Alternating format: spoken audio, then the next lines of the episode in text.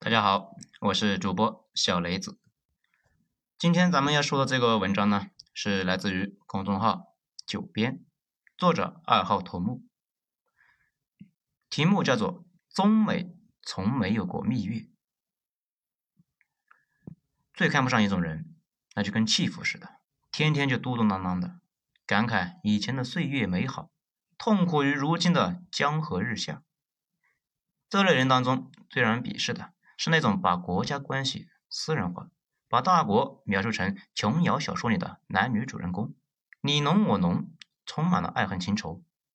讲真的，太 low，没法看。国家之间最关键的几件事情，其实就是利益。这利益呢，又分为长期和短期利益，还有威胁度，也分为现实威胁和长远威胁，还有信任度。这个呢，也是存在的。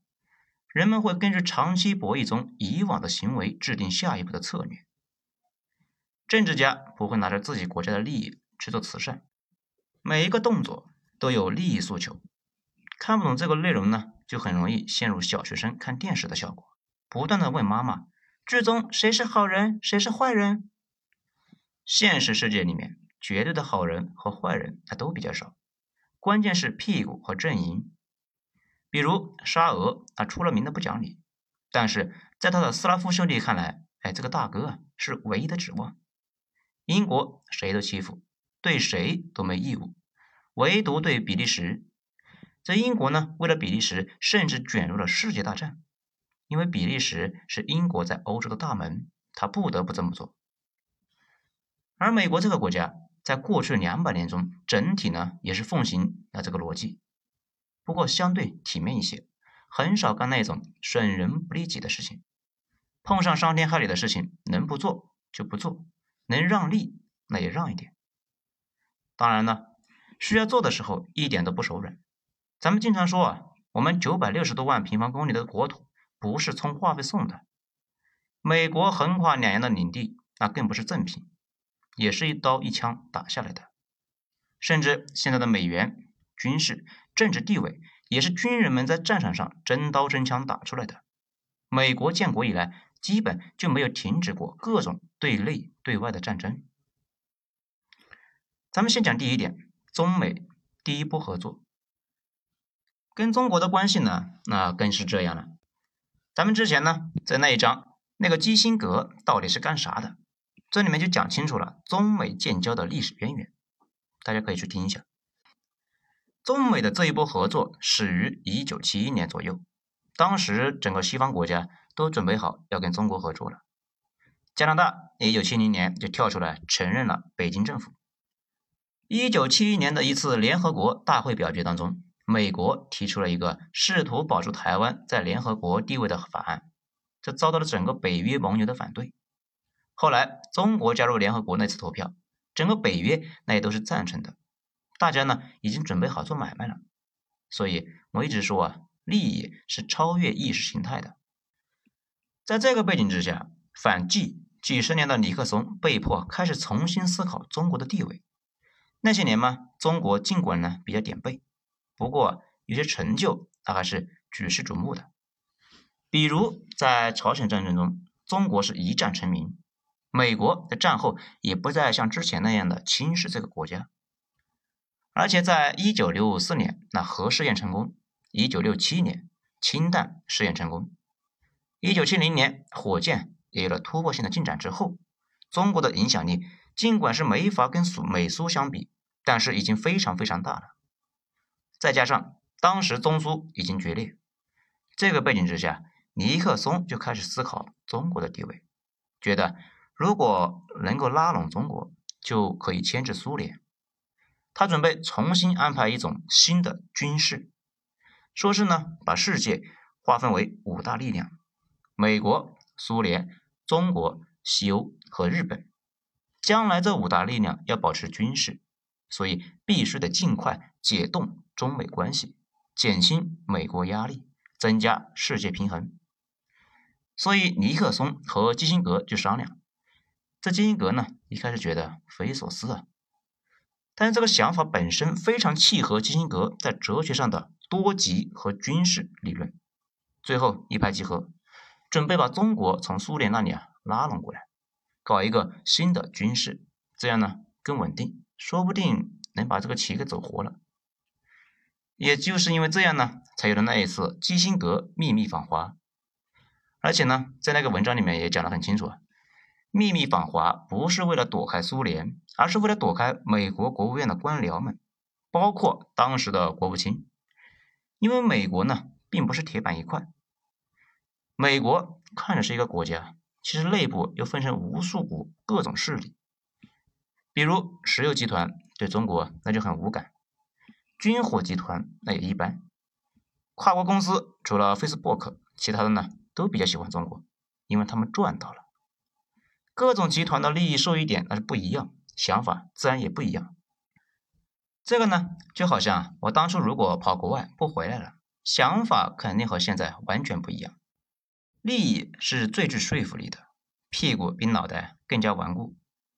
美国对中国的态度那也是这样，核心就是利益和威胁度之间的反复微调。比如一九七八年啊，到苏联解体，当时美国和日本不遗余力的武装中国，甚至提供直升机。这是现在想都不敢想的事情，不过在当时却是稀松平常，因为那个时候用得着中国在东线要牵制苏联，甚至用得着中国在越南打击苏东集团的企业，所以卖点先进的武器也就无所谓了。咱们再讲第二步，但是呢，苏联解体之后，中美在军事战略上的关系已经崩了，美国不再需要中国巨大的军力了。对华援助也就慢慢的不提了，甚至呢，有段时间，美国那边就开始反思基辛格的错误，认为美国不需要中国就可以把苏联给拖垮，不该把中国拉到资本主义阵营里面来。所以，从苏联解体到加入世贸那些年，差不多是整个九十年代，中国跟美国的关系啊非常非常淡，甚至发生了空袭大使馆的事情，匪夷所思。要知道啊，大使馆下面的那块地就相当于人家的领土，往大使馆投炸弹，就跟把炮弹投射到鸭绿江这边没什么区别，基本那就是宣战了。同期还有九三年的银河号，九六年的台海危机，直到九九年的南斯拉夫大使馆被炸。有人说美国在试探中国，这问题是试探什么呢？中国是不是越王勾践？如果是越王勾践，还让加入世贸，他不是有病吗？说白了，美国根本就不在乎，既不在乎两国的关系，又不在乎你什么感受。有空呢，撩你一下，看看你有什么脾气没有。后来的世贸谈判也差不多了，美国有一帮人是很希望中国加入世贸的，比如高盛他们这样的跨国财团。这道理呢，那也不复杂，高盛手里有钱。喜欢投资新兴市场，那些巨头最大的梦想就是在新兴市场发掘阿里和腾讯，或者呢其他能源巨头。他们要的不是涨停板，他们要的是十倍、百倍的收益。也有一伙人呢，从一开始就不想让中国跟美国走得太近，比如军工系。毕竟苏联垮了之后，美国那还得有敌人，不然呢他们没法做买卖。他们双方的角力最后汇总到克林顿那里。克林顿的态度呢是加入也行，不加入也没事。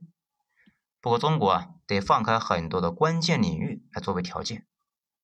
这里多说一句啊，一九九九年高盛花了五百万的美元啊买了阿里巴巴的百分之五十的股份，在两千零三年互联网泡沫的时候给抛了，赚了两千万。如果持有到现在。大概是百分之四百万的收益，这我不知道啊，他们是怎么看待这个问题的？一九九九年，李嘉诚的儿子李泽楷，这个盈科数码向腾讯呢投资了二百二十万美元，获得了其百分之二十的股份。这些股份呢，如果到今天，那就是七千三百九十亿港元，约价值九百四十六亿美元。但是呢，在二零零一年左右，李泽楷。并把这些股份以一千二百六十万的美元的价格贱卖给了南非 MIH 集团，小李呢净赚一千零四十万美元，但是完美错过了九百四十六亿。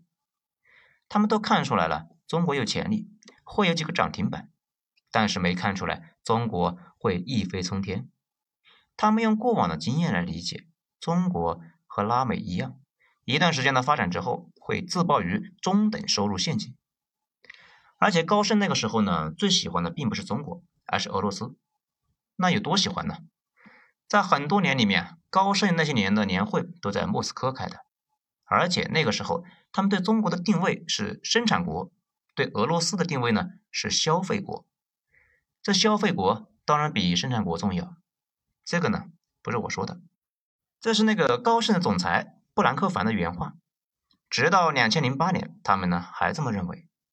金砖四国这个词啊就是高盛经济学家提的，现在已经基本不怎么提了。他们当时没意识到这四个国家根本就不是一回事。后来克林顿智囊团的人呢就写文章说，克林顿当时对中国加入世贸的真实态度确实是无所谓。当时正在挖掘东南亚的潜力，已经打电话给谈判队说，聊不到一起那就别聊了。后来，朱总做出了一定的让步，这才有了世贸总协定。加入世贸之后，东南沿海的代工制造业给中国带来了巨大的机遇。不过，中美之间的真正关系呢，稳定下来也就十来年。两千年到两千一零年这段时间，这一方面呢，美国很忙；这另外一方面，中国确实对美国没威胁。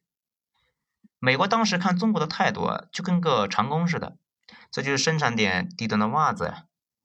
那个时候，郎咸平很激动，在黑板上画了一个微笑曲线，说：“看看，设计和销售这样的赚钱部分都让美国人赚了。拜托，这玩意大学生都能够听明白的道理，国家会不懂吗？只是懂了也没办法，这玩意不是一天两天能够扭转的。这就好像你在惠州工厂做产线小哥，羡慕投行年入几百万的大佬，这是一两天能够解决的事吗？”弄不好啊，得两代人。你回去生几个娃，选一个好好培养，下一代进名校，说不定可以实现你的目标了。而美国呢，当初有恃无恐，也是因为他们知道这玩意不是一两天能够扭转的。而且中国的顶级人才被吸收到了美国，中国只做一些低端产业，想升级往往需要国内的市场深度发展，也就是大家都有了强大的购买力，那才行呢。问题是啊。购买力和成本那是一体两面，购买力上升就意味着成本的上升。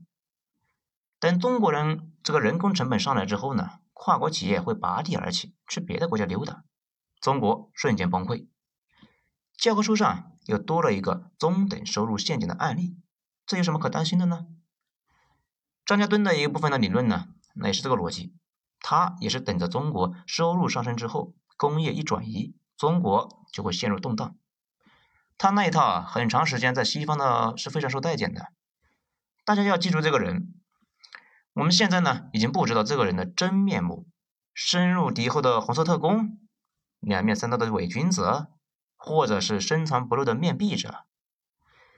那十年，那一般被称为蜜月期。这个称呼呢很尴尬，那种感觉就好像你去一个大公司承包了一块鱼塘，你进公司之后呢，领导见了你一面。从那以后就忙别的去了，你呢在那段时间学到很多东西，然后你后来把那段时间称为蜜月期，你说奇不奇怪？中国这边叫蜜月，美国那边叫假朋友策略，就类似于美苏当时为了对抗纳粹，顶着巨大的意识形态差异结成了联盟，他俩呢就是假朋友，等到战争一结束，迫不及待那就翻脸了。而在英国人的眼里，美国人又是他们的假朋友。当初二战结束要把美国赶回美洲，这发现搞不定了，反倒是被美国捅了一刀，殖民地解体，世界货币那也换成了美元。英国人呢，只好悻悻的躲回英伦三岛，在暗地里骂娘啊。中美的关系变差，大概是在二零一零年啊急转直下。之前呢，有不少人说中国民主主义把美国吓到了。这就是琼瑶小说看多了，觉得美国呢跟里边的男主角一样啊是个土炮，敏感而多金，一出手那就要承包鱼塘，而且呢还要求女主角心里啊只能够想自己。拜托，美国这样的大佬型的国家还会在乎你的情绪吗？人家呀，只是在乎赚钱和长期赚钱的地位。中国在二零一零年左右已经出现了明显的新的征兆，赶超美国，尽管呢还有一截，不过竟然超过了日本，成为了世界第二大经济体，并且呢，中国的经济体内部那也发生了一个化学变化，短短十年就出现了复杂的结构，从上到下焕然一新，上游电力、能源、钢铁。有色、化工，那都是成长显著；下游的消费市场，那是蓬勃的发展，早已经不是单纯的代工厂，甚至开始吃足高污染、低附加值的跨国企业。美国突然在中国的身上看到了自己当初的影子。美国那边的智库们呢，也都隐隐约约的发现，中国跟南美的国家不一样，不是那种发展到一定程度会自行爆掉的国家。他们一直以来多多少少受了张家墩的影响，觉得中国马上就要崩溃了。现在发生的事情，哎，有点不对呀。中国不但不会崩，还要影响美国的地位，进而长期赚钱，所以人家不满意了。好，咱们下一章来接着继续，这章就先到这里。